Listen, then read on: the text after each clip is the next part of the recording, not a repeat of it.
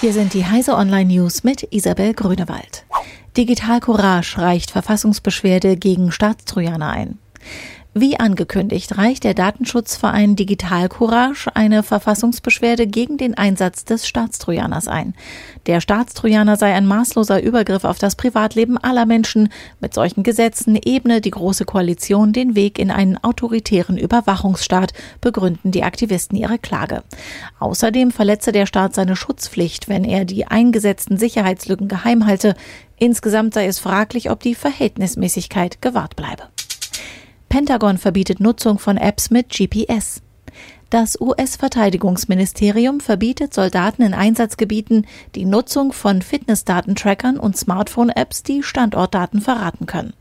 Apps mit GPS-Positionserkennung könnten persönliche Informationen, Standorte, die Anzahl von Soldaten sowie deren persönliche Routine offenlegen und so ein Risiko für einen Einsatz darstellen, hieß es in einer Erklärung des Pentagons.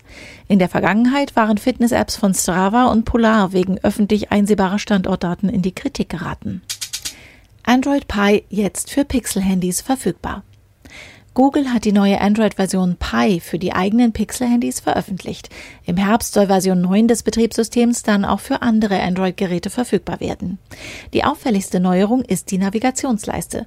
Sie besteht nur aus einem Strich in der Mitte, der als Home-Knopf funktioniert. Zieht man von der Navigationsleiste hoch, blendet Android Pi häufig verwendete Apps und Tasks ein. Der Zurück-Button bleibt wie gewohnt erhalten. Das Sofa aus dem Internet. Die Deutschen kaufen im Internet nicht nur Bekleidung, Bücher und Elektronik, sondern auch immer mehr Möbel. Nach einer Studie des Meinungsforschungsinstituts TNS im Auftrag des Handelsriesen Otto steht jeder zweite Deutsche dem Möbelkauf im Netz offen gegenüber. Jeder dritte hat bereits ein Einrichtungsstück im Internet gekauft. Deutschlands größter Möbelhändler IKEA reagiert bereits und setzt verstärkt auf das Online-Angebot sowie kleinere innenstadtnahe Geschäfte. Diese und alle weiteren aktuellen Nachrichten finden Sie auf heise.de.